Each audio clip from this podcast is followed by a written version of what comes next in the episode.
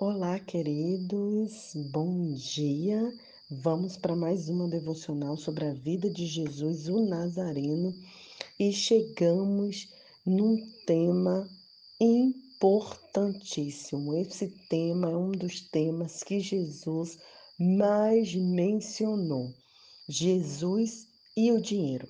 Se você está ouvindo esse episódio agora, nós já estamos no episódio 23 corre e ouve os anteriores para poder você compreender toda a vida de Jesus e agora onde nós estamos. O que que Jesus está nos ensinando nesse momento? Dinheiro, queridos, é um tabu, é uma preocupação tanto para a cultura brasileira quanto para a cultura moçambicana, e eu tenho certeza que para todo mundo. E é muito interessante que eu quero dizer para vocês que das 49 parábolas, das 49 histórias que Jesus contou, 21 está relacionada a dinheiro. Cerca de 20% do Sermão do Monte, que é justamente esse que nós estamos, Mateus capítulo 6, que é quando Jesus prega, né? E é registrado em três capítulos de Mateus, ele fala de assunto financeiro. E Jesus, ao total, ele falou de dinheiro 80 80 vezes. Eu quero mostrar para vocês a importância que Jesus é, de, nos alertava sobre o dinheiro. Não que ele dava atenção ao dinheiro, né? Mas o quanto ele nos alertava, e muitas vezes, 90% das vezes, em nossas igrejas, em nossas famílias, nós não mencionamos sobre o dinheiro. Então, a gente precisa entender que muitas das coisas que nós achamos que são pecados horrendos, Jesus sequer mencionou. Mas o dinheiro que a gente não trabalha, que a gente não ensina aos nossos filhos, que a gente não fala com nossa família, que a gente não trata em nós mesmos e muito menos na igreja, é um dos grandes vilões. Mas Jesus, ele é o maior educador financeiro também que já existiu. Se a gente seguir o que o Cristo fala para nós, é, o que ele deseja para nós, se entendermos, com certeza nossa vida será mais tranquila. Nesse capítulo, nessa parte 19 ao 33, de Mateus 6 é um dos textos mais maravilhosos, porque Jesus nos orienta a descansar nele e não se preocupar, não estar ansioso, porque ele é o Deus provedor. E eu quero dizer para você que Jesus fala basicamente sete ensinamentos para a gente sobre o dinheiro e eu quero compartilhar com vocês. Dessas vezes todas que ele falou, quero tentar resumir em sete coisas. A primeira é que Jesus nos orienta a fazer orçamento. Em Lucas diz: qual de vocês, se quiser construir uma torre, Primeiro, não assenta e calcula o preço para ver quem tem dinheiro suficiente até completá-la.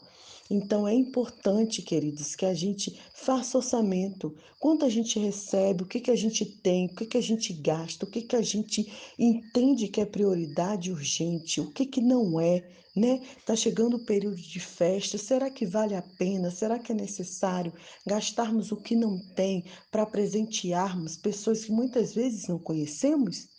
Então Jesus fala, é, ele nos orienta a fazer orçamento e nós precisamos obedecer o que Jesus está dizendo.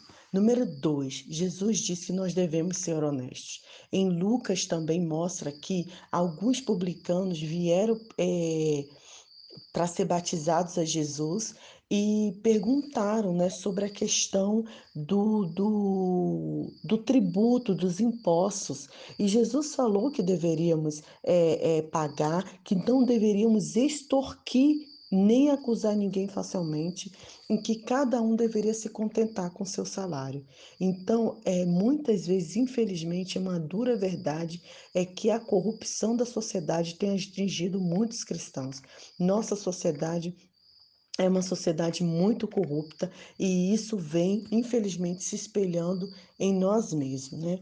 Número 3. Jesus diz que devemos ajudar os pobres e os necessitados. Ele fala em Mateus 5,42: Dê a quem lhe pede e não volte as costas, aquele que desejar lhe pedir algo emprestado. Quem te pede emprestado, que você doe. Queridos, o quanto é difícil, o quanto nossa sociedade valoriza tantos bens materiais que nós não conseguimos compartilhar.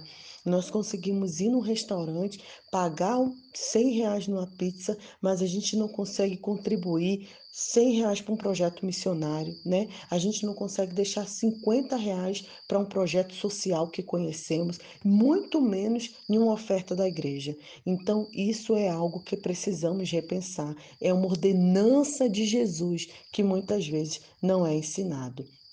4. Jesus diz que o nosso coração está onde nosso tesouro está. Onde estiver o seu tesouro, ali está o, seu coração. Mateus 6, versículo 21. Eu fico, fico lembrando de quando estávamos nos preparando para vir para cá. A maioria das preocupações das pessoas, as perguntas que eu mais recebia, era o que eu ia fazer com o meu trabalho. Né? O que nós íamos fazer com nossa casa, o que nós íamos fazer com o carro. As pessoas não estavam preocupadas dos nossas famílias que iam nos deixar, do, do que nós iríamos passar aqui. As pessoas estavam preocupadas com o nosso dinheiro, com sustento financeiro, que eu não podia abrir mão do meu emprego, porque meu emprego é bom. Vocês percebem, queridos, como a gente esquece do foco do que viemos fazer aqui nessa terra, do nosso compromisso e chamado e focamos tudo em dinheiro, em bens materiais. E número 5, Jesus diz que a gente não deve confiar no dinheiro. Não leve nem ouro nem prata, ele nos oriente, né? Não leve nada né? Mas o trabalhador é digno do seu sustento. Para que a gente se preocupar tanto em acumular, queridos? A vida é tão passageira. A vida é tão passageira. Jesus disse, número 6, não fiquemos ansiosos por questões financeiras. A maioria das nossas preocupações e anseios são por questões financeiras. Eu sei, você vai dizer, irmã Nai, preciso sustentar meus filhos, irmanar e preciso do emprego, pagar a conta. nós sabemos tudo isso, né? Infelizmente, nesse sistema, nesse mundo, nós precisamos do dinheiro. O próprio Jesus usou o dinheiro. Ele não está dizendo que o dinheiro é demoníaco, mas a nossa relação com o dinheiro muitas vezes é uma relação de senhorio. Jesus trata o dinheiro como um senhor. Então não fique ansiosa, a palavra fala, não se preocupe com o que havemos de comer, de beber. E nesse um ano e quatro meses que estamos aqui, queridos, nunca nos faltou nada, porque nós confiamos no Senhor. Nossa confiança está em Deus, né? E não em bens materiais. E por fim, Jesus disse que o dinheiro é um teste. Quem é fiel no pouco também é fiel no muito, e quem é desonesto no pouco também é desonesto no mundo.